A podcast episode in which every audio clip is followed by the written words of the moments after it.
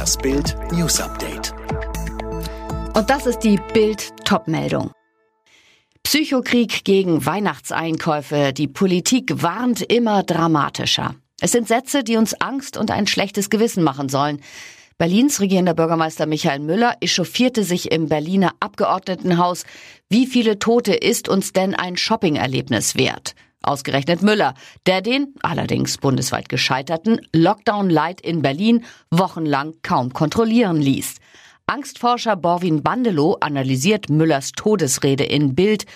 Da ist jemand zu hören, der kalte Füße bekommen hat, weil seine Stadt ganz besonders betroffen ist, weil er selbst dem Vorwurf ausgesetzt ist, nicht genug getan zu haben.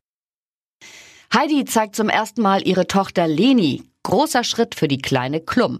Nachdem Heidi Klum 47 das Gesicht ihrer Tochter Leni 16 bislang stets vom Rampenlicht abgeschirmt hat, strahlen Mutter und Tochter jetzt auf dem Cover der deutschen Vogue. Im Partnerlook und inniger Pose wird Leni wahrlich wachgeküsst. Denn Heidis Älteste stammt aus der Blitzbeziehung mit Flavio Briatore 70, feiert mit diesen Bildern ihr internationales Modeldebüt.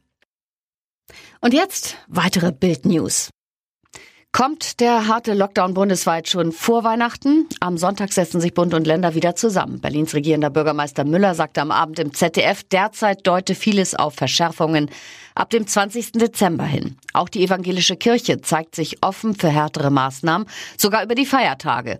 Der EKD-Ratsvorsitzende Bedford Strom sagte in der ARD, es äh, muss oberstes Gebot sein, Leben zu schützen. Und wenn das auch heißt, dass wir noch mehr Einschränkungen als bisher vorgesehen war, in unserer Art Weihnachten zu feiern, hinnehmen müssen, äh, dann ist das notwendig, um die Weihnachtsbotschaft selbst, die von Liebe und von Hoffnung spricht, nicht zu konterkarieren.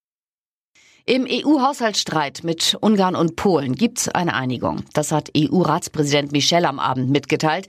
Eileen Schallhorn, Knackpunkt war ja bis zuletzt das Thema Rechtsstaatlichkeit. Ja, und ein Sprecher von Michel sagte, dass dieser Mechanismus auch angenommen wurde. Wochenlang hatten Ungarn und Polen ja deswegen blockiert. Deutschland hatte zuletzt einen Kompromiss vorgeschlagen, wonach nur Fälle geahndet werden, die dem EU-Etat schaden, also zum Beispiel Korruption, nicht aber Diskriminierung. Details zur jetzigen Einigung sind zwar noch nicht bekannt, klar ist aber, das 1,8 Billionen schwere Finanzpaket aus sieben Jahreshaushalt und Corona-Hilfen kann an den Start gehen. Großbritanniens Premierminister Boris Johnson glaubt offenbar nicht mehr an ein Handelsabkommen mit der EU. Die Briten sollten sich schon mal auf einen No-Deal-Brexit einstellen, sagte er in London. Trotzdem will er weiter verhandeln. Großbritannien und die EU hatten sich ja bis Sonntag eine Frist gesetzt. Sollten die Verhandlungen in letzter Minute scheitern, drohen ab dem Jahreswechsel Zölle und Grenzkontrollen. Die Franzosen müssen das neue Jahr in den eigenen vier Wänden einläuten. Die Regierung hat jetzt für Silvester eine nächtliche Ausgangssperre verhängt. Frankreichs Premierminister Castex begründete das mit den zu hohen Corona-Neuinfektionen. Die TSG Hoffenheim hat die Gruppenphase der Fußball-Europa League ungeschlagen mit dem fünften Sieg im sechsten Spiel abgeschlossen. Gegen die Belgier aus Gent setzte sich die TSG zu Hause deutlich mit 4 zu 1 durch. Auch Bayer Leverkusen gewann zum Abschluss deutlich und schlug Slavia Prag mit 4 zu 0.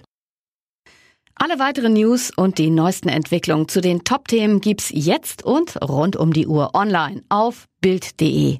Mehr starke Audio-News von Bild gibt es auch bei den Tech Freaks, der wöchentliche Podcast über Digitales, Computer, Tablets und Smartphones. Tech Freaks, überall, wo es Podcasts gibt.